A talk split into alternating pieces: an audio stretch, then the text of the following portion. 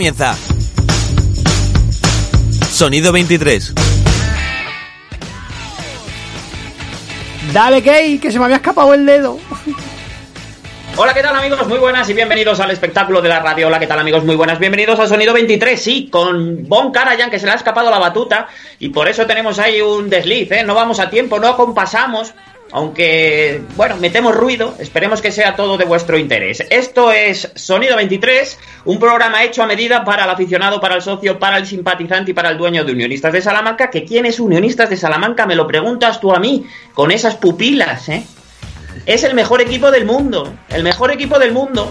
Así que acérquense, acérquense a disfrutar de Sonido 23 y sobre todo del mejor equipo del mundo, como bien os hemos dicho, Unionistas de Salamanca. Tenemos un equipazo, tenemos un programón, bueno, tenemos hasta un supercampeón pero no os vamos a decir quién es todavía. Eh, bon Karajan, Pumuki, ¿qué tal estás, querido? Pues nada, aquí de estreno, de estreno con, ya os prometí que me iba a poner la camiseta de Unionistas, esa que me regalasteis el último programa de del 2020 y aquí estoy cumpliendo. Aunque no me veáis, solo me oigáis los oyentes de, de la radio y por el streaming, pues aquí estamos. Pero vamos, feliz de la vida y feliz un jueves más. Te queda ceñidita, ¿eh, Boncara? Eh, vamos, este cuerpecito... Tienes cuerpo de atleta búlgaro de los 80 lanzando martillo, querido, pero te queda muy bien. Venga, va. Vamos para allá. Saben que están sintonizando Loco a Urban en el 87.5 de tu frecuencia modulada y también nos escuchan por los links que ponen el pedazo de equipo de redes sociales. Y empezando por el equipo de redes sociales del club, nosotros que el defensa que tiene las botas de tacos de aluminio y que se llama Carlos Miego y que tiene esa voz rasgada de Stratocaster y con la camiseta de un equipo que las está pasando canutas en la copa pero que acaba de ganar la Supercopa. Don Carlos, ¿qué tal estás? ¿Cómo andamos aquí? Pues mira, con un ojo aquí, con otro viendo al Athletic. Tenemos ahí a John Rojo que le tenemos que pedir disculpas porque le hemos fastidiado el partido cuando estaba ahí eh, emocionantísimo. Vaya putada que le hemos hecho, ¿eh? Ya lo sé. llega, llega, para la prórroga, luego no te preocupes. Nada, tranquilo. No, hacemos spoiler, van 1-1, ¿no? Van 1 de momento, sí. No hacemos spoiler. Bueno, pues de la voz rasgada del Stratocaster pasamos al mediocentro regista. Nosotros que tiene una voz, ¿eh? tiene una voz de autor, cuando bajas la luz y con dos hielos sabe dulce. Pues ¿quién va a ser? Miguel Godasa, muy buenas, ¿qué tal estás? Buenas noches. Bien, pues como decía Pumuki, pues un jueves más aquí a echar un parlao sobre, sobre nuestros unionistas y sus cosas. Y eso es, y sus cosas. Deberíamos hacer un libro que se llamaran Las cosas y unionistas. Pues también. También, ¿eh? También. Bueno, ya para eso tenemos el programa de radio. Y ojo, en la campo de medio centro arriba, porque el delantero es el único que tiene criterio en este equipo es el único que, bueno, gracias a él no estamos en la cárcel. Es don Juanjo Rodrigo. ¿Qué tal estás, querido? ¿Qué tal? Buenas noches. Pues nada, bien. Aquí disfrutando de, la noche futbolera que tenemos y os recordaremos también la temporada 83-84 de la Unión Deportiva Salamanca. Eso sí, una temporada maravillosa que os irá contando tanto dos maestros, Miguel Codasa como Juanjo Rodrigo. Bueno, vamos para allá, no sé si es, bueno, como es historia de la buena, pues es historia de la buena, aquí les vamos a contar. Bueno, vamos para allá, Pumuki, aprieta el play que empezamos, arranca esto es sonido 23. Oh yeah.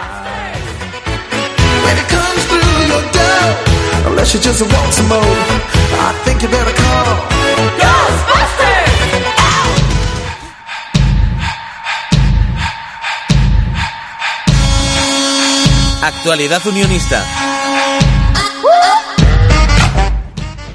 La actualidad de unionistas que pasa por lo que sucedió el pasado fin de semana y recogemos el testigo hoy jueves en lo que está aconteciendo en el club, pues eso, del mejor equipo del mundo. Carlos Miego, empezamos por la clasificación. Pues sí, seguimos ahí en todo lo alto después de, de empatar en, en Santiago ante el Compostela con 21 puntitos. El cuarto puesto, que es el que hay que mirar ahora mismo, está a 6 puntos. Es el Racing de Ferrol el que lo ocupa, aunque justo hoy se ha sabido que el Racing no, no jugará su partido con el Celta B este fin de semana. Así que todo sigue fantástico por ahí arriba. Cuéntanos un poquito cómo fue el último partido, Key. Bueno, pues el último partido cosechó un punto más que valioso. El conjunto de Hernán Pérez empató a cero en el Vero Boquete San Lázaro ante un equipo, la Sociedad Deportiva Compostela, que nos puso las cosas muy complicadas. Punto positivo. Por cierto, el Racing de Ferrol entiendo que no viaja por tema COVID, no por la nieve. Eh, próximo, ¿qué vamos a hacer? Próximos partidos, ¿no? Sí, los próximos partidos tenemos dos ya programados. Este domingo a las 4 eh, recibimos al Pontevedra, importantísimo encuentro. Y luego eh, visitamos nada más y nada menos que Riazor, que le iba a decir hace cuatro días que vamos a visitar ese templo del fútbol español.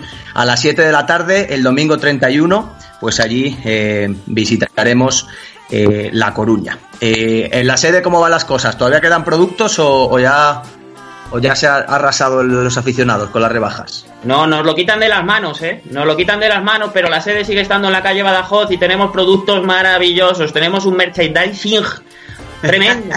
Así que acérquense que no solo van a conocer a la simpaticísima y bella Lucía, que os van a tratar de manera espectacular, sino que vais a llevaros pues un lote de productos maravillosos, todo en blanco y negro, todo en unionistas de Salamanca. No se lo pierdan, ¿eh? Acudan a la sede. ¿Y la cantera? ¿Qué pasa con la cantera, Carlos? Pues nada, el único equipo que tenemos volvió a hacer un partidazo y ganó 0-2 a domicilio, así que sigue líder, el único invicto de- del juvenil regional. Y eh, lo único, tenemos noticias de última hora, hace unos minutos eh, ha salido que hemos sacado en redes que eh, se aplaza el partido de este domingo por varios positivos COVID en nuestro equipo, así que no jugaremos el domingo ante el Zamora, eh, el Zamora B, que era lo que teníamos programado. Así que nada, eh, descanso para los chicos este fin de semana. En social, ¿cómo, cómo vamos, Key? Bueno, pues en social seguimos con las labores solidarias, como bien saben, bajo el lema Botas Solidarias, que acudan a la sede y ayuden a todos aquellos jóvenes, niños, refugiados eh, saharauis que, bueno, lo están pasando muy mal y que están en temporadas siempre muy precarias y que, bueno, pues queremos que sigan haciendo deporte y nosotros tenemos más que una oportunidad para que disfruten y que le hagamos por lo menos la vida un poco más sencilla. Y para terminar ese fútbol sala, Charlie. Pues también se aplazó el último partido eh, del fútbol sala Salamanca Unionistas y bueno, se ha sabido que tanto este como otro que se había aplazado se jugarán en febrero. Ahora, en principio, el sábado a las cuatro y media eh, se enfrenta el, eh, fútbol sala eh, Salamanca Unionistas al Intersal Zamora a domicilio. Así que sigue la competición para los de Tomás de Dios. Por cierto, Viti ya estuvo entrenando el otro día con la selección española sub-19, como dijimos el, otro día.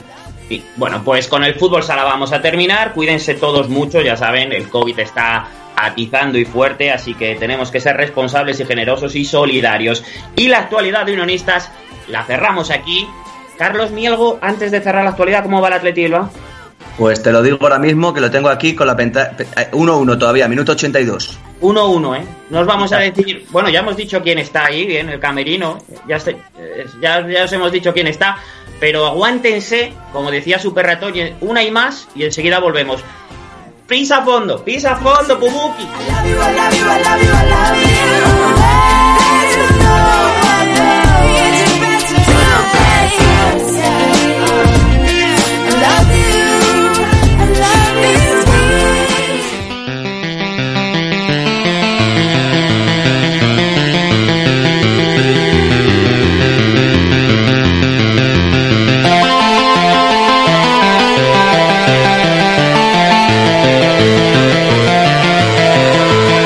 Fondo. 39 minutos sobrepasan de las 8 de la noche. Hoy es jueves 21 de enero del 2021 y vamos zarpando para hablar. Ya hemos zarpado, vamos zarpando, no. Zarpando lo pegará un- una zarpada a un león. Es que te he visto, Carlos Miego, que vas vestido del Atleti Bilbao y eres el león, ¿eh? Ese que hay en Samamés, eres el león. Soy- Eres el encima león. tengo, tengo melenas leoninas, sí. Sí, eh, eh, sí, tienes un fenotipo muy de. muy Vamos, de lo, león. lo que viene siendo que no se ha peinado. Que no se ha peinado, Eso es porque acabo de salir de la ducha, sí, que tengo ahí el pelo. Sí, correcto. Eh, bueno, pues vamos a saludar a nuestro invitado, estrella, que no es otro que John Rojo. Muy buenas, ¿qué tal estás? Buenas tardes. Muy bien, ¿qué tal, qué tal, qué tal te va la vida, querido? Muy bien, la verdad. Estoy, estoy contento aquí disfrutando de la experiencia y de momento como en casa, la verdad. Oye, ¿qué te iba a decir? Disfrutando una- la experiencia. Esto es como un Smartbox, ¿eh? ¿Eh?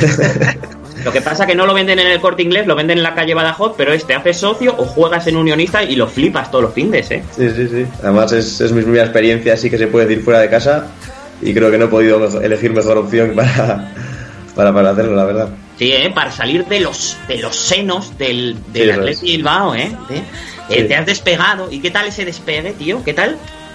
Bien, eh, al final con cuando sales estás un poco con la incógnita de, de cómo de cómo lo vas a llevar, pero la verdad que desde, el- desde el primer momento sin ningún problema, muy cómodo y, y disfrutando de la experiencia, vamos. Bueno, para lo que quieras nos tienes aquí, ¿eh? A todos Lo sé, sonidos. lo sé. Es Así que si un día te falta un poquito de sal, creo que vive más cerca de ti Carlos Miego, le llamas y ya está. Eh, eh, bueno, estos son los que te van a hacer las preguntas chungas, ¿eh? Estos, Vale, estos. vale. Que va vestido como Adizadur, va, ya quisiera. Era Arif, pero bueno. Eh, Carlos Miego, Don Miguel Codasa y Juanjo Rodrigo. Cuando ustedes quieran, ¿eh? John Rojo, ¿eh? John Rojo.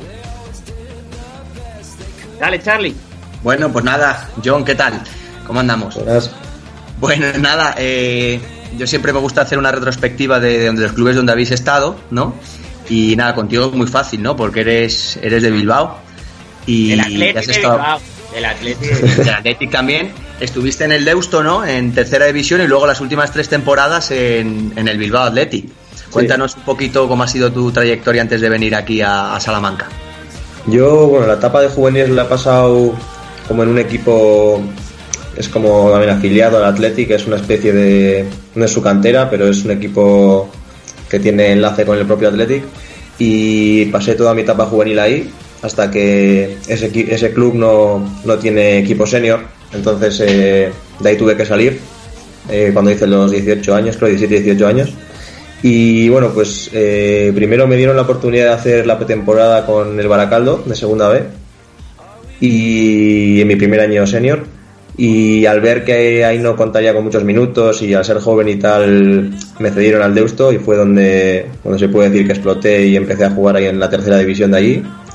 Y tras dos buenos años en, en ese equipo de tercera división, eh, que justamente es el, el equipo de mi barrio, de, de donde vivo yo, y pues ahí me fichó de Athletic y, he estado estos últimos tres años ahí.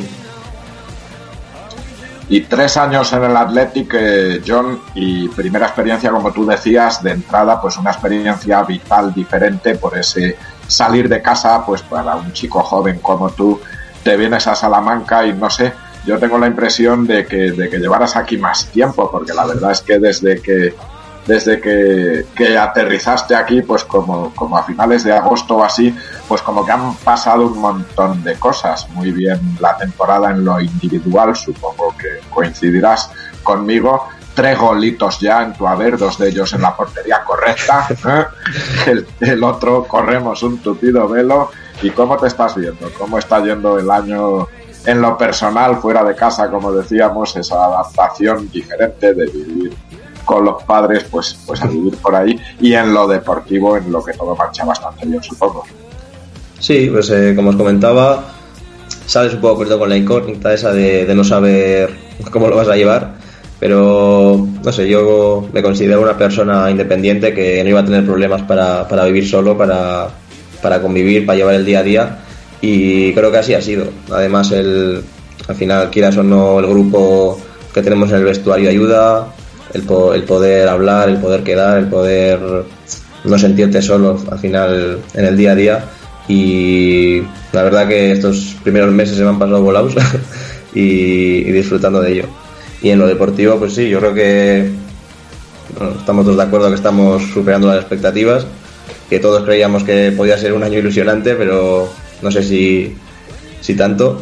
Y pues sí, en lo personal metiendo más goles que nunca, que nunca, nunca había tenido estos registros y, y contento, contento.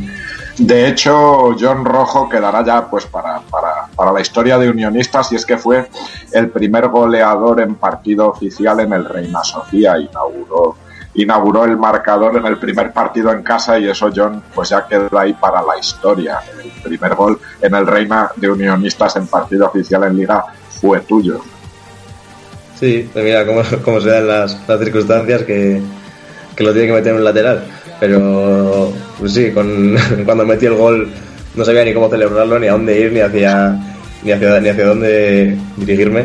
Pero bueno, es verdad que teníamos que, que realizar la celebración en honor a la que nos comentaron en el, en el vestuario y tal. Así que eso me facilitó un poco las cosas. Ya, ya, ya te han cogido, ya te han cogido las medidas para hacerte la estatua de bronce. aún no, aún no. No, no te, ha llamado, no te ha llamado Sando, que te iba a llamar un sastre para coger. que ya sabes que el primero que marcara el gol en el Reina Sofía oficial le hacen una estatua más o menos como hay en Samamés para que luego luego dejen las flores y todo eso. quieran. No, no, pues todavía no he recibido la llamada. No, bueno, bueno. Vale, no, perdona, eh, que a lo mejor me he adelantado yo. Eh, Juanjo, adelante, dale, dale.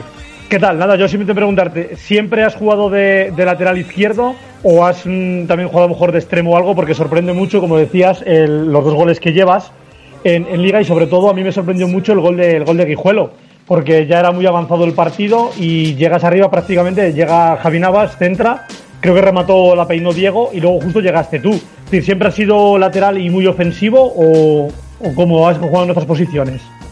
Sí, es cierto que, bueno, de pequeño al final empiezas, siempre empiezas en jugando delantero o de, o de extremo delantero y con los años como que fui retrasando la posición.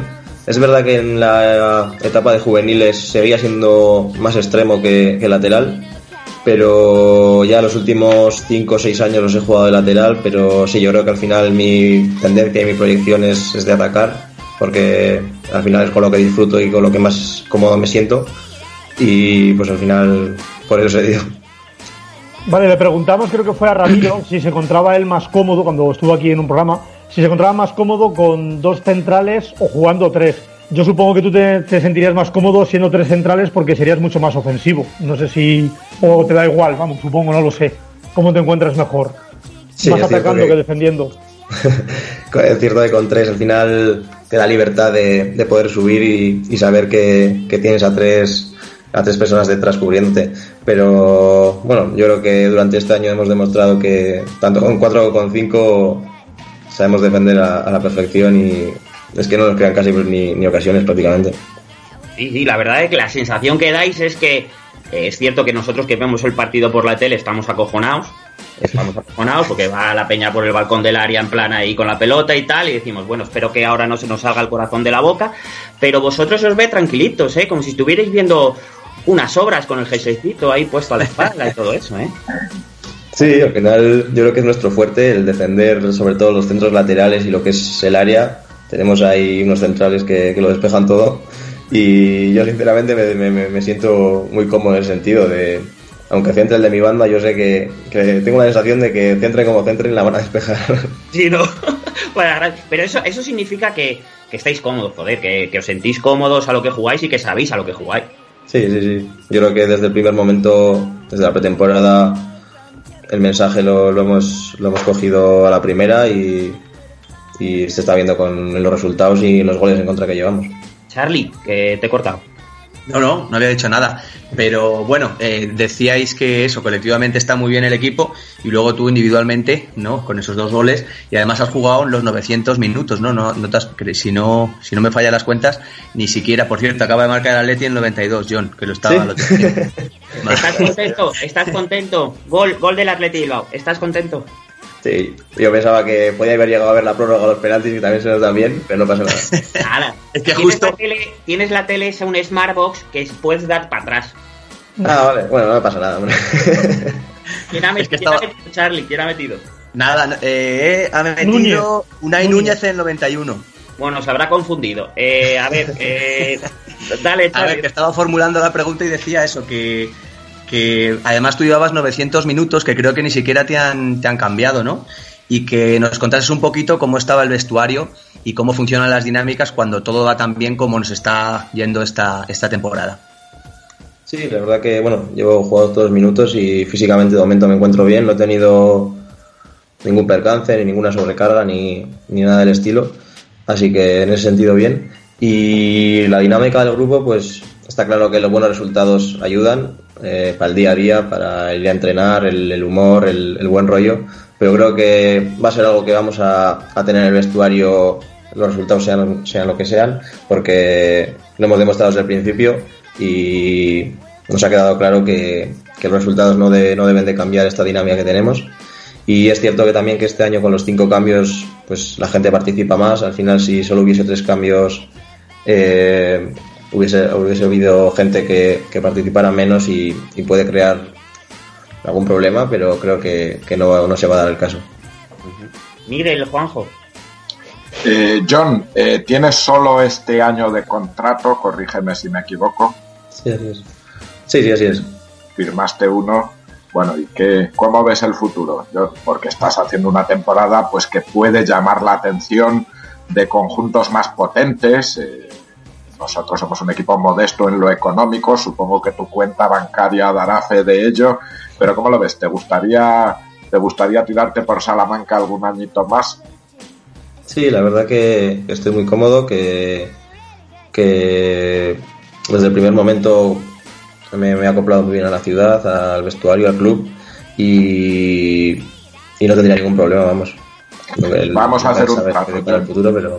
¿Perdona? Subimos, que hacemos un trato en este mismo momento. Ascendemos a la Pro, ahí nos entra un poquito más de dinerito, revisamos un poco los números y renuevas por aquí algún año más, porque como digo, pues el, el- si estás cómodo, estás feliz en la ciudad y, y la verdad es que deportivamente la cosa funciona muy bien, pues ¿para qué vamos a cambiar cuando las cosas van bien? Sí, no, no tendría ningún problema, vamos. ¿Qué te iba a decir? Menudo, menudo atraco, ¿eh? Que te hacemos, ¿eh? Ya, ya tenemos, ya- solo necesitamos la firma. Si quieres, quedamos mañana a las 10 en el Toscano y ya está, ¿eh? Ya tenemos puesto lo de unidos, ¿eh? John Rojo, En una servilleta. Mi- Miguel, Miguel Codasa, Unionistas, Juanjo. ¿Qué tal? Nada, yo simplemente preguntarte, eh, ¿cómo surgió la idea de Unionistas? Porque eh, estando como a lo mejor tú allí en la, en la zona de- del País Vasco, a lo mejor tenías más mercado o a lo mejor alguna opción más, eh, ¿por qué Unionistas y no otro sitio? Por un lado, es cierto lo que dices que al final yo mm, he jugado siempre en esa zona norte donde al final eh, me, he dejado ver en ese mercado y creo que, que al final necesitaba también salir de mi zona de confort un poco después de, de esa época en el Atleti. Y creo que era una muy buena oportunidad de venir aquí. Y también creo que uno de los aspectos clave ha sido la confianza que, que me depositaron tanto el club como, como desde el principio, desde que empezaron las negociaciones, desde que empezó el mercado, eh, me, me- me tras- me trasladó su confianza en mí, que, tenía interés de verdad, que, me había visto, que me conocía y que, y que me podía hacer crecer.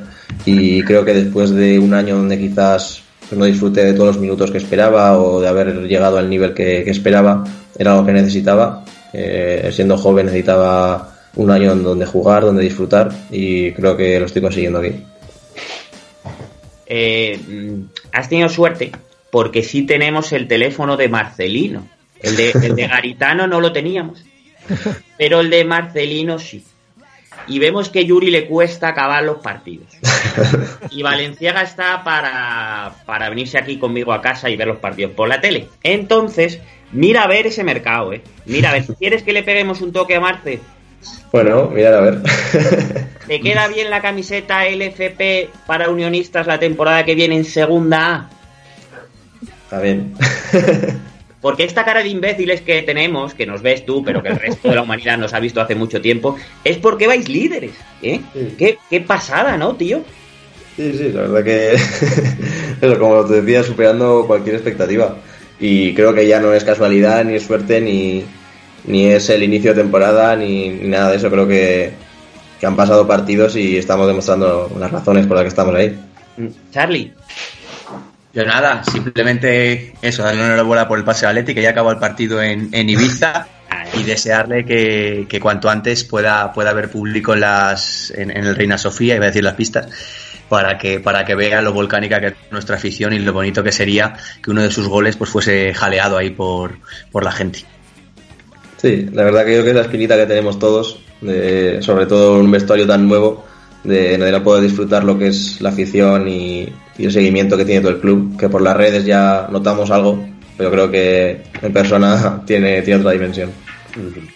Miguel, Estaba yo pensando en hacer otro trato con John Rojo. vale. Decía, decía que cuando marcó el primer gol, pues no tenía ni celebración ideada, ya que no era habitual, etcétera. Estaba yo pensando, John, que cuando, cuando abran los chiqueros y podamos podamos eh, ocupar las gradas del Reina Sofía y crear pues un ambiente verdadero de fútbol con, con afición, que, que debías tú aprender a tocar la flauta travesera o algo así en Villa Libre, ¿vale? Para cuando me- metas otro gol, pues te sacas la flauta, te sacas la trompeta, te, te sacas lo que quieras y nos tocas unos acordes. Eh, una pregunta, John. Eh, ¿Cree has coincidido con Íñigo Muñoz, uno de los refuerzos que han llegado en este mercado de invierno? Creo que has coincidido con él en las categorías inferiores del Athletic, en el B. Cuéntanos un poquito qué podemos esperar o qué puede aportar este nuevo compañero. Sí, da la casualidad además que probablemente sea con, con el jugador que más años he compartido vestuarios en mi vida, porque en la etapa juvenil que os comentaba antes también estuve con él y luego nos volvimos a juntar en, en- en el Bilbao Athletic y, y le conozco, vamos. Y pues es un jugador con. es un extremo de. puede, ser- puede jugar en ambas bandas, pero es un jugador muy, muy rápido, con mucho desborde y con muy buen centro de disparo. Yo creo que, que, que le- nos puede venir muy bien eh, en muchos aspectos. Hubieras quedado cojonudo si hubieras dicho, no, lo conozco desde pequeñito y es muy mala persona. y como futbolista es un muerto. ja, ja, ja. Eh, el Juanjo, Nada, yo por último saber, unirte por curiosidad, supongo que serán muchos los que conoces de jugadores que estén ahora jugando en el Atleti de Bilbao, pero ¿con cuál, cuál crees tú que mejor te lleves y que haya llegado o esté jugando en el primer equipo? Sí, la verdad que, bueno, al final por, por la forma que trabaja Athletic, pues de, de este último día en el que, que han levantado el título, he jugado con muchos de ellos. El año pasado jugué con Vencedor y con Morcillo mismos, con también conozco a Núñez, a Villalibre, también he compartido esto de con Villalibre. Y pues te diría que prácticamente con medio equipo que hay ahí tengo relación con ellos, vamos. pues, pues están buscando un lateral izquierdo, ojo, te digo, quiero ser pesado, pero el teléfono de Marcelino lo tengo, ¿eh? Eh, eh, del, del Atleti Bilbao entiendo, Sí, sí. Eh, contento por la Supercopa, ¿no? sí, también. Sí, ¿no? Eh, no puede levantar el Atleti Bilbao una copa que se precie vistiendo con un pantalón blanco. El, el un club clásico con el negro, ¿no? Es que, es que no me fastidie. Yo leí el otro día le vi y dije, mira, gana la Supercopa la Almería. Es cierto, es cierto. Bueno, eh, que es un auténtico placer tenerte aquí un ratito con nosotros. Eh, Realmente. si, si te, ahora te da Miguel cuando te vea, te da el juego del programa, porque la verdad es que ha. Y que nada, un placer, que te vaya muy bien, sobre todo que seas muy feliz, porque ya sabemos que a la bola le pegas cojonudamente bien. Y que nada, que nos vemos y que, que es un placer, ¿vale? Cuídate mucho. Vale, muchas gracias. Un placer pasarme por aquí. Vale, pues nada más y nada menos que John Rojo, ¿eh? John Rojo, lateral izquierdo de Unionistas, que ha jugado todos los minutos y que encima marca goles. Y es que, ¿qué más queremos? ¿Qué más queremos? Y vamos, líderes. Pumuki, no te oigo. Dime, que estoy por aquí. Ah, estás viendo al Perfumerías Avenida. Eh, venga, Claro. ala, dale, dale al play. Digo, pon algo, pon algo, pon algo. Nos vamos a la asamblea, que somos los mismos, pero vamos, queda mejor, ¿no? Vale, venga. Asamblea lo so- solo, solo hubo una. Elegir A o B. Elige tu propio, elige tu propio eh, juego. Eh, Miguel, Codasa, eh, Juanjo, ¿qué queréis? Yo, Que cierre los ojos Pumuki y pulse el botón, donde caiga. Oye, cuando, cuando le has preguntado a John Rojo, antes de darle, cuando le has preguntado a John Rojo que, que se saque lo que quiera, ojo como se saque lo que quiera en el campo, puede ser aquello un espectáculo. Yo hablaba de la flauta travesera o de la trompeta o algo así, ¿eh? que para, para una viola pues igual no, no le da. Bueno, Viola, eh, eh, se nos va de las manos, venga. se nos va, se nos va, se nos va, se nos va.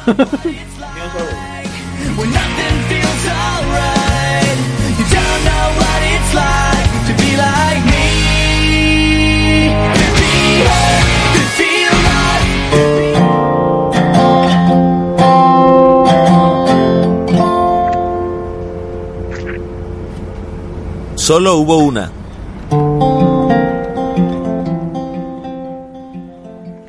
¿Qué tal? Buenas noches, Miguel, ¿qué tal? Eh, bien, bien, aquí en los 80. En los 80. Vamos a rememorar eh, la temporada 83-84, eh, la que fue la última, eh, esa, eh, claro, al principio de temporada no lo sabíamos, la que fue la última temporada en Primera División y probablemente ya lo que cerró el ciclo, aunque luego volveríamos mm, 10, 11 años después, pero que cerró un poco el ciclo glorioso de temporadas en Primera División. Ese año eh, entrenaba Manolo Vilanova, seguía, eh, de presidente estaba Francisco Ortiz Urbina, estaba frente de la, de la Junta Directiva, y esa temporada, eh, como decimos, acabó en fatal descenso, empezó la liga muy floja, en la tercera jornada además perdimos 6-3 en San Mamés, y la siguiente jornada eh, hubo una pequeña polémica eh, por lo cual nos, mu- nos multaron. Eh, Miguel, fue un partido contra, contra el Murcia. Sí, en la jornada siguiente a esa dolorosa derrota en San Mamés que ya un poco marcaba el camino de lo que se podía esperar de esa temporada, que fue una temporada aciaga en, en lo deportivo, pues después de esa goleada en San Mamés, pues jugamos en casa contra el Real Murcia, el partido terminó en un empate a dos, pero hubo pues bastante bronca contra el Trencilla, contra el colegiado de turno, en este caso eh, García de Loza, hubo lanzamiento de objetos, bastantes incidentes eh, entre los aficionados y de ahí, a raíz de aquel partido, fue cuando se instaló ese túnel retráctil que se sacaba cuando terminaba el partido en el, en el Elmántico para que entraran los jugadores por él a vestuarios. Ese túnel se instaló precisamente pues para evitar los lanzamientos pues de almohadillas, monedas, objetos que en aquellos años 80 pues eran más o menos típicos, no por ello menos condenables, lógicamente, pero el fútbol era más salvaje en muchos aspectos. Eso, nos pusieron una multa de 100.000 de las antiguas pesetas, lo que viene siendo unos 600 euros, y quedó un poquito ahí en el, en el olvido, no tuvo mucha repercusión porque justo coincidió que esa misma jornada fue cuando Antonio Goicochea lesionó a Maradona, aquella famosa entrada en el que le lesionó. Y bueno, quedó ahí un poco la- como, como, como anécdota esta, esta multa y esta, esta sanción a la Unión. Eh, respecto a la temporada, eh, D'Alessandro se lesionó en el partido contra el Real Madrid Santiago Bernabéu y no volvió a jugar en toda la temporada y tuvo que entrar Lozano, que era el portero que había subido del filial el año anterior y ya fue prácticamente el portero titular eh, durante, toda la, durante, toda la, temporada. Hasta más o menos, bueno, mm, pues yo creo que finales de, pues del mes de mayo y demás. El 6 de noviembre contra el Valencia, eh, la Unión rompió, rompió una racha que llevaba siete meses sin ganar. Eh, hubo una tímida reacción, pero después eh, de esa victoria contra, contra el Valencia y luego contra los Asuna, el equipo entró en una dinámica ya totalmente lamentable y acabamos bueno, hundidos en el fondo de la clasificación. Eh, ¿Cómo acabamos? Tuvimos unas- unos muy malos números. Sí, de hecho el equipo pues terminó la temporada como colista y descendió a, a segunda división y para ilustrar un poco pues ese mal momento deportivo, de hecho el club desde, desde la octava jornada siempre estuvo en puesto de descenso hasta el final de, la temporada, salvo en la jornada 18 que salió de esos puestos de descenso mom- momentáneamente, pero prácticamente vivió pues mira 26 de las 34 jornadas en las que constaba aquel campeonato de primera con 18 clubes pues en puestos de descenso. Eh, como anécdota, en, en marzo del 84 la Unión jugó su partido número 300 en primera división. Fue en el choque en el Elmántico frente a la Real Sociedad. El partido acabó pues en un insulso 0 a 0 y con rumores de cambio en el banquillo. No fue así y Manolo Vilanova pues tiró hasta, hasta que terminó la temporada. Aquella liga la ganó el Athletic Club de Bilbao, otra alegría para John Rojo, ¿vale? Empatado a puntos con el Real Madrid, pero fue campeón el Athletic eh, por golaveraje. Eh, el Pichichi fue Da Silva, Polilla Da Silva, un jugador uruguayo, si no recuerdo mal, que jugaba en el Real Valladolid, empatado con Juan Gómez Juanito, jugador del Real Madrid. En la Unión Deportiva Salamanca el, máximo goleador fue Antonio Orejuela, que había llegado ese año a la Unión, eh, con nueve tantos, seguido por Mikanovic, un jugador yugoslavo que también había llegado esa campaña a la Unión y que tras el descenso pues fue traspasado al Málaga. Eh, ¿Cómo nos fue la Copa, Juanjo?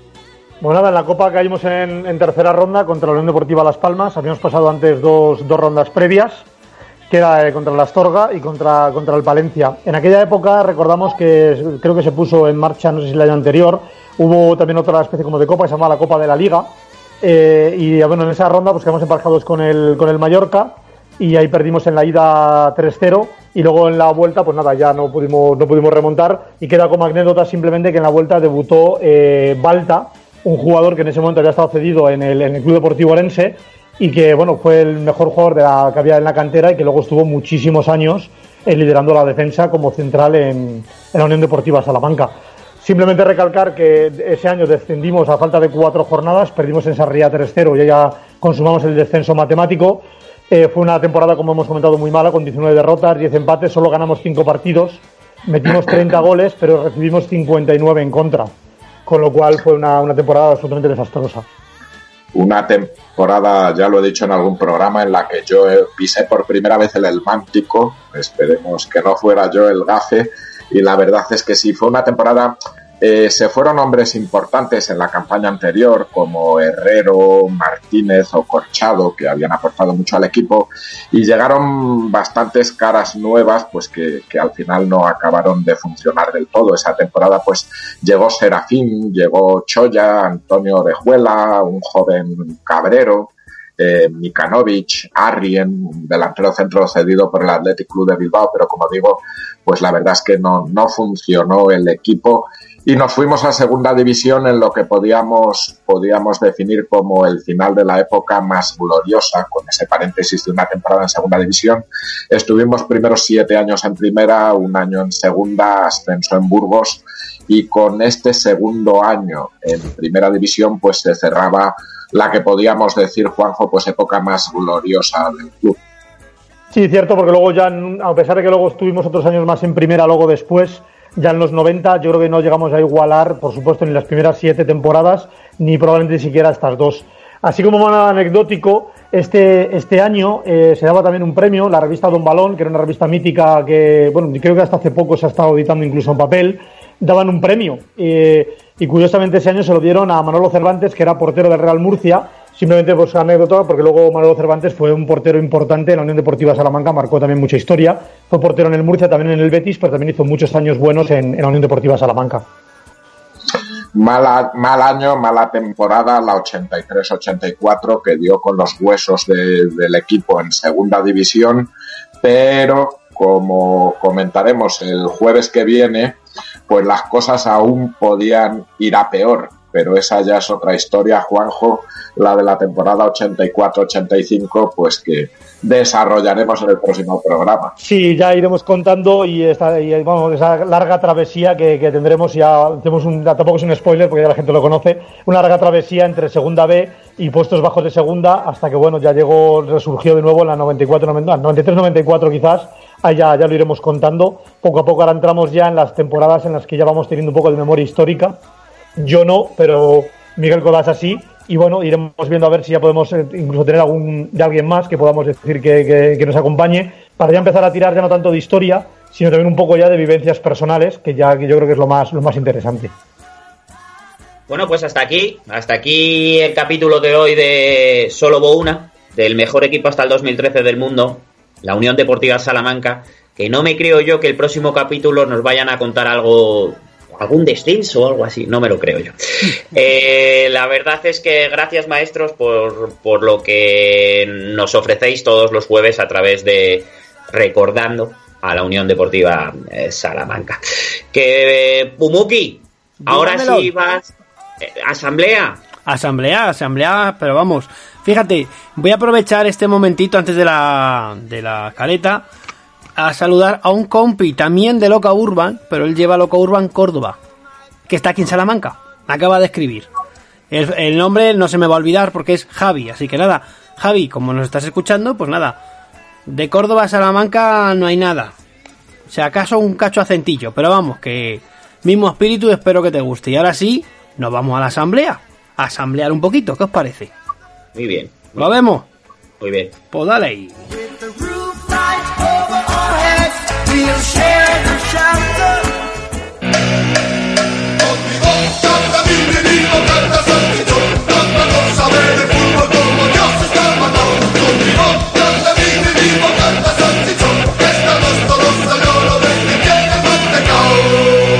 La Asamblea.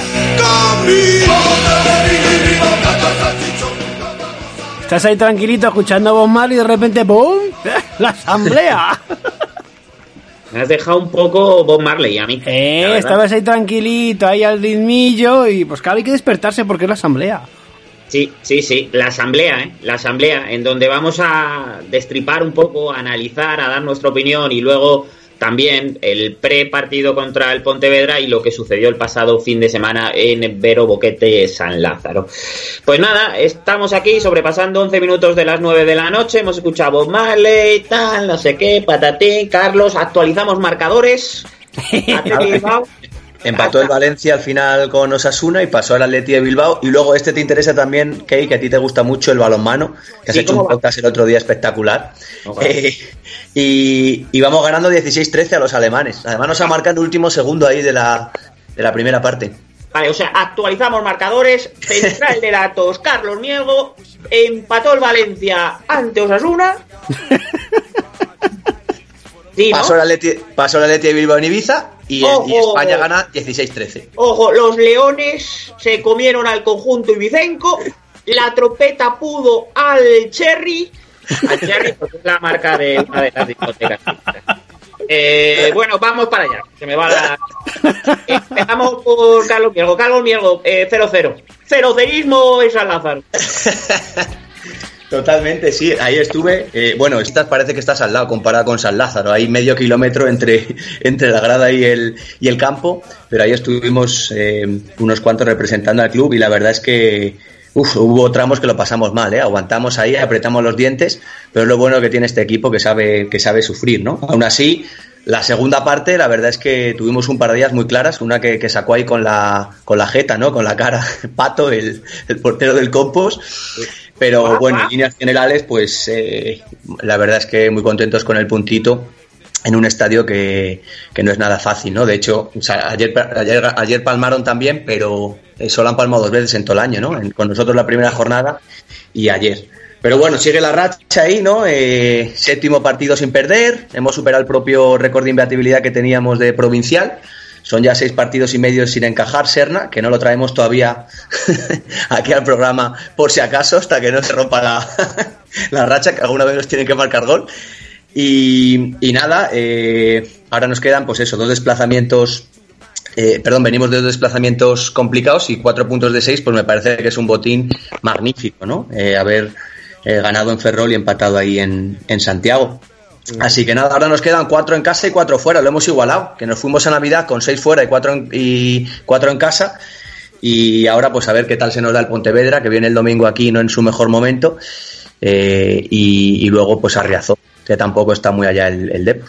Sí, de la voz, de la, de la voz aterciopelada a la voz de autor. Don Miguel Codasa, ¿cómo vio usted el partido ante el Compos? Yo he de reconocer, y aunque tengo un carácter pues siempre optimista, he de reconocer que el calendario del mes de enero pues me daba pavor. Me daba pavor porque tres partidos fuera y uno en casa, el partido en casa con el Pontevedra, uno de los a priori gallitos, y yo pensaba que era un mes, a ver, con toda la solvencia que está mostrando el equipo, eh, pero pensaba que era un mes que si se nos daba mal, pues nos podía poner en media tabla y devolvernos un poco a nuestra realidad. Yo creo que el saldo de puntos, como decía Mielgo, de estas dos salidas a Galicia, pues es excepcional. El partido del domingo, pues chico, ¿qué quieres que te diga? Si es que esto es fútbol, yo creo que ellos estuvieron mejor que nosotros a, a los puntos, así lo reconoció el mismo Hernán, aunque también es verdad que tuvimos un par de buenas oportunidades que en otros partidos similares pues incluso nos habrían nos habían dado antes los tres puntos, ¿vale? Pero bueno, yo doy por bueno el punto y saco la lectura positiva de que este equipo es serio y solvente hasta cuando no está a su mejor nivel.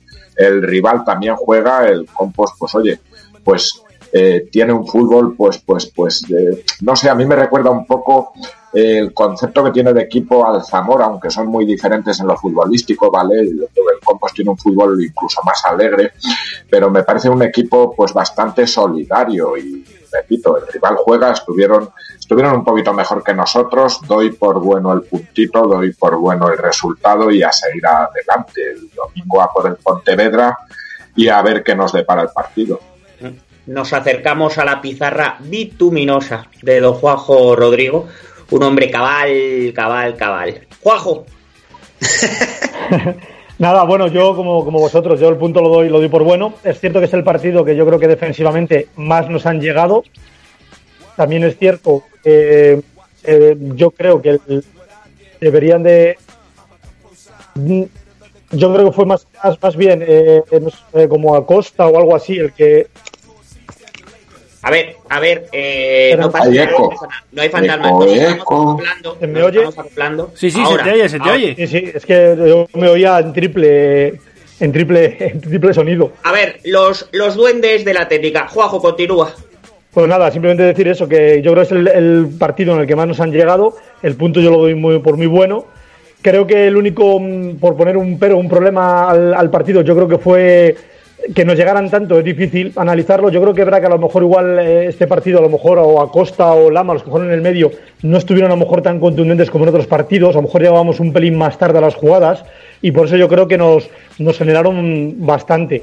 Es cierto que tuvimos dos o tres, como habéis dicho, oportunidades muy buenas, eh, que yo creo que pueden ser materializados, sobre todo recuerdo una de Itami prácticamente que fue un mano a mano, y luego en el mismo córner un remate de Lama que saca al portero prácticamente desde abajo, es hizo dos intervenciones el portero espectaculares.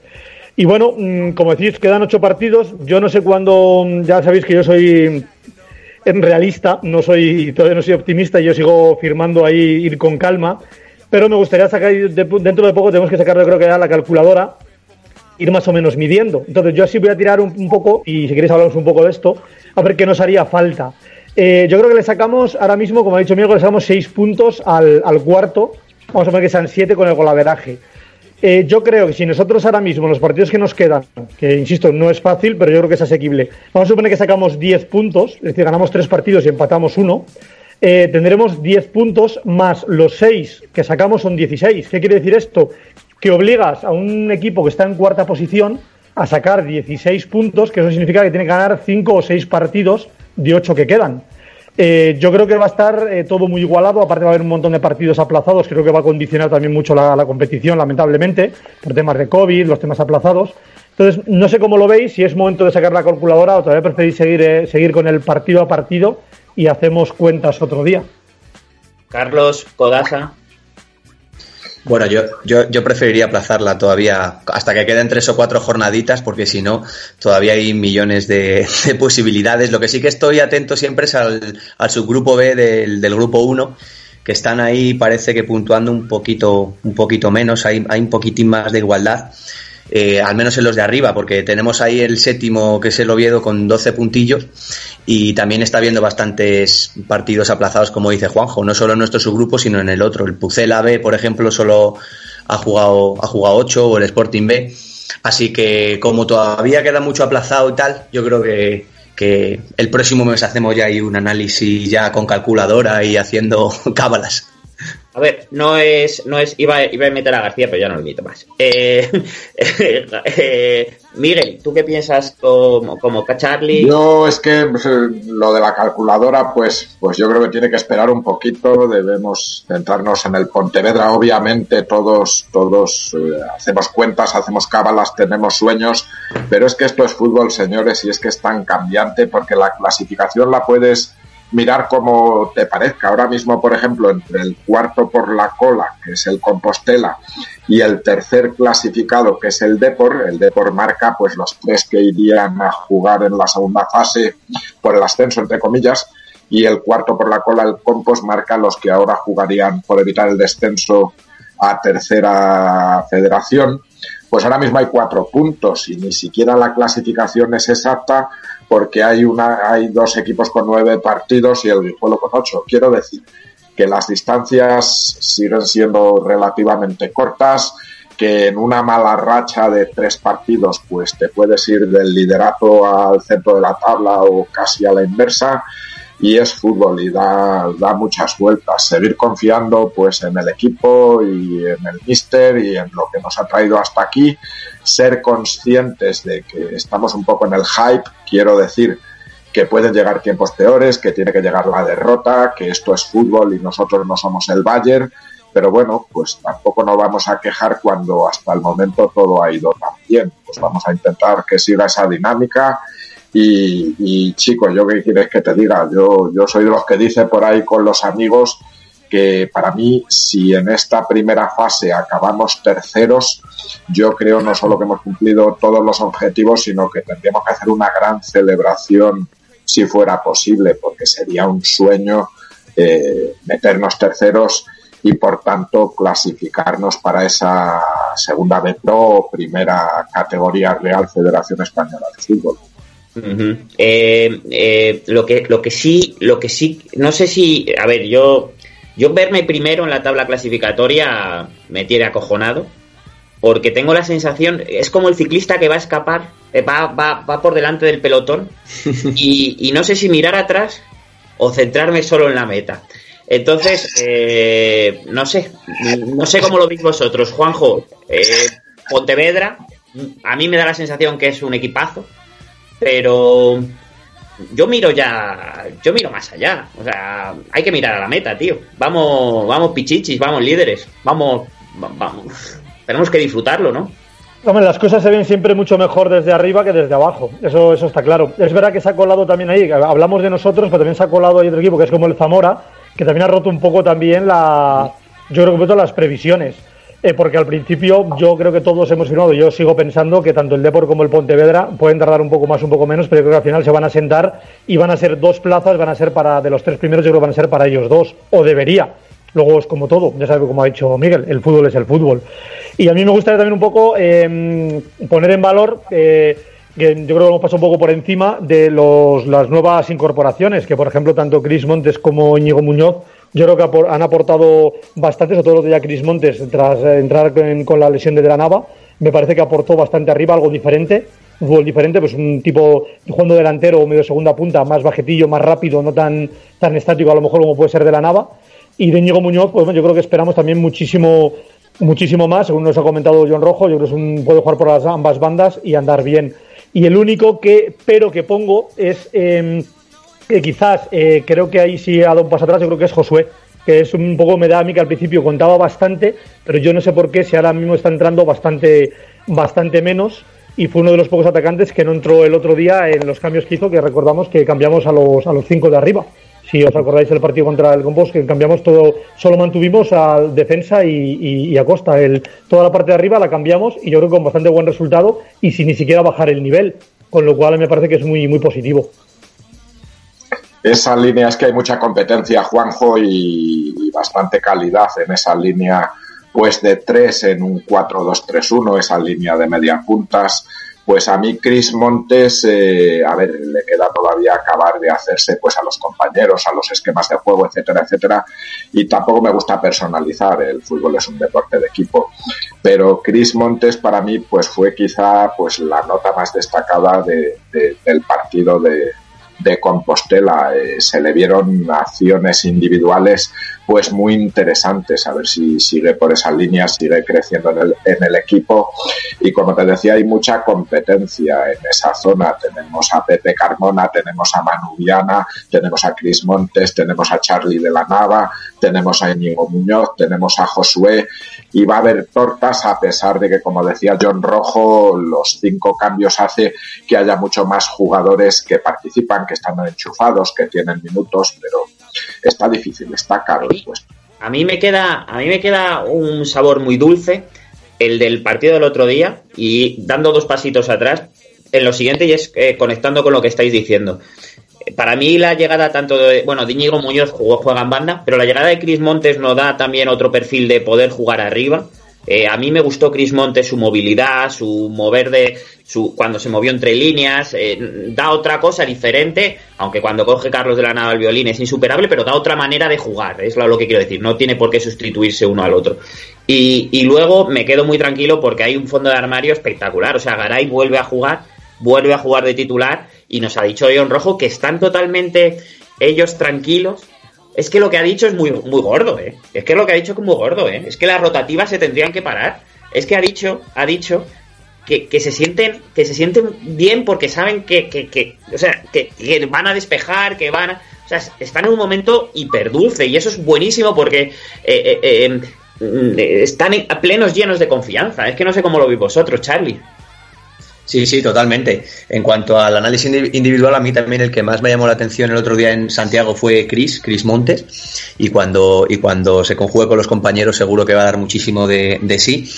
Y, luego estaba viendo, estuve viendo antes, el, eh, ya de cara al partido de este domingo, el, el Pontevedra que decía que no llegaba en el mejor momento porque estuve mirando que lleva sin ganar cuatro partidos, dos empates y dos derrotas, una muy dolorosa contra el, el Coruso, que palmó 3-0, así que no ganan desde noviembre y a ver si somos capaces de aprovechar ese momento de zozobra porque el Pontevedra, pues a priori partía como el gran favorito después del Deportivo de La Coruña y, y a ver cómo, cómo se nos da este, este domingo, ¿no? Eh, Simplemente, Pontevedra y Depor, sobre todo el Depor va con, va con el agua al cuello porque o sube o sube. Y el Pontevedra va con esas necesidades y urgencias porque tienen un plantel espectacular y por la pasta que se han gastado. Y viene sin Rufo. Miguel, Juanjo, eh, vosotros, ana- analizadores y analistas, mejor dicho, mejor analizadores que analistas, de- del, del fútbol gallego también. A mí, a mí el Pontevedra me da mucho respeto, ¿vale? Por, por plantilla, por, por inversión, por nombres. Pero bueno, eh, la otra cara de la moneda sí es que nosotros vamos líderes porque nadie lo ha hecho mejor que nosotros en estas jornadas. Nosotros lo hemos hecho mejor. Entonces, pues adelante y a por ellos. Parece que Rufo tiene problemas físicos que posiblemente le hagan ser bajas. Sin embargo, recuperan a Charles, que no estuvo en la jornada anterior por sanción. Y bueno, lo que te digo, pues es fútbol, señores. Juguemos y vayamos a por ellos. Eh, Juanjo. Sí, a mí, por ejemplo, la baja de Charles es la que, la que a lo mejor mm, eh, me preocuparía más porque yo creo que, a ver, Charles es eh, a nivel individual, yo creo que es, es mejor, eh, evidentemente viene de jugar prácticamente en primera con el Eibar y creo que puede ser muy determinante, pero yo creo que por lo que vimos el partido, el partido que he visto del, del Pontevedra contra nosotros y luego otro por ahí que he visto, no me acuerdo cuándo, a un rato que he visto, yo creo que Rufo hace también, yo creo que mejora al resto del equipo, porque es verdad que es un jugador que descarga mucho más, eh, habilita mucho más a Charles, baja más a, como más a- al medio, abre, tiene mucha movilidad, cae a las bandas. Entonces yo creo que es un jugador incluso más importante que Charles. Lo que pasa que evidentemente Charles tiene la calidad esta que, que sabes que de la nada te puede meter un gol y claro, entonces eh, por eso es más preocupante. Pero de hecho yo creo que si nos mantenemos bien y, y hacemos un partido bastante serio, como digo, defensivamente, realmente ahí las prisas las tiene que tener el Pontevedra y ese ansia podemos podemos gestionarlo bien. Yo sigo pensando que otro empate, por poner un ejemplo, otro empate a cero contra Pontevedra en casa, a mí tampoco me parecería un mal resultado. En cambio, al Pontevedra el empate puede parecerle bueno porque vas a empatar con el líder, pero claro, las jornadas van avanzando y se te acaba y se, acaban y no puedes fallar. El margen, como decía antes con mi calculadora, mm, el margen se te acaba, te va al final a obligar a ganar muchos partidos y es muy difícil. Si es que lo ajustado de la clasificación, Juanjo, hace que el Pontevedra esté con 13 puntos, solo uno por encima del Compost, que marca los últimos cuatro puestos que van a jugar por evitar el descenso a lo que antes era tercera. Pero es que el Pontevedra tiene un partido aplazado que si gana se pone con 16 empatado con el Depor en tercer lugar. Es que está todo tan ajustado y a mí esas, esas cuatro jornadas que comentamos que lleva el, el Pontevedra sin conseguir la victoria, pues me parece también un, un- un arma de doble filo. Por un lado, pues oye, parece que no le están saliendo las cosas últimamente, pero también es ese equipo herido que tiene que venir a por todas. Entonces, pues lo dicho, el domingo veremos. Juanjo. No, yo na- nada más. Yo creo que en principio, eso, va a ver qué tal se da el partido. Yo creo que si defensivamente estamos bien, yo creo que un punto es muy buen resultado. Eh, y luego sacar otro punto en Reazor. Yo voy ahora a empates. Yo creo que no tenemos que ser conservadores y, y que corran los de detrás. Y, y para terminar, Y para terminar, simplemente decir, como siempre, a la unión. Codasa para terminar. Pues que nos vemos, nos escuchamos el jueves y seguimos, seguimos debatiendo estas cositas. Y a de la ver cómo voz nos fue el domingo. y de la voz de autor a la voz Nada, que un, un vecina Tamara que no ha podido estar hoy con nosotros y que mañana recordemos que es el aniversario de, del partido contra el Madrid, que fue un 22 de enero, eh, para que lo tengáis presentes. Y nada, vamos a vernos a España, que creo que va 19-19, que está a punto de caramelo el balonmano. Bueno. Nos acaban de remontar tres goles de diferencia Sí. que teníamos. Dapumuki. Yo mi ilusión es que la Avenida se asegura su plaza en cuartos en la Euroleague Women cuatro años después, o sea, 93-38 junto a los rusos Nacenda o algo así. Nadezja, Nadezja. Nadelja, Nadelja. Ya, Llama a Irina para que diga Nadeja. Sí, sí, sí, sí, es verdad. Fíjate, hombre, podía estar aquí, coño. A ver, para terminar, ronda de resultados. Carlos, Nada, no, ya 19-19 ya poco queda más. Ha empezado el Barça hace media hora, pero eso ya no estoy yo pendiente. Va- Vale, gracias, Carlos. ¿Te gustó la radio? ¿Te gustaba la radio? Pubuki, nos vamos. Gracias a todos los oyentes y hasta la próxima. Buenas noches y adiós. Muy bien dicho, muy bien dicho, Key. Nos vemos, nos escuchamos el próximo jueves a las ocho y media. ¿En dónde? Aquí, en Loca Urban, en, En la sonido- en Loca Urban, Salamanca, en el 87.5. Aquí, sonido 23. Os dejamos. Adiós. Tell your children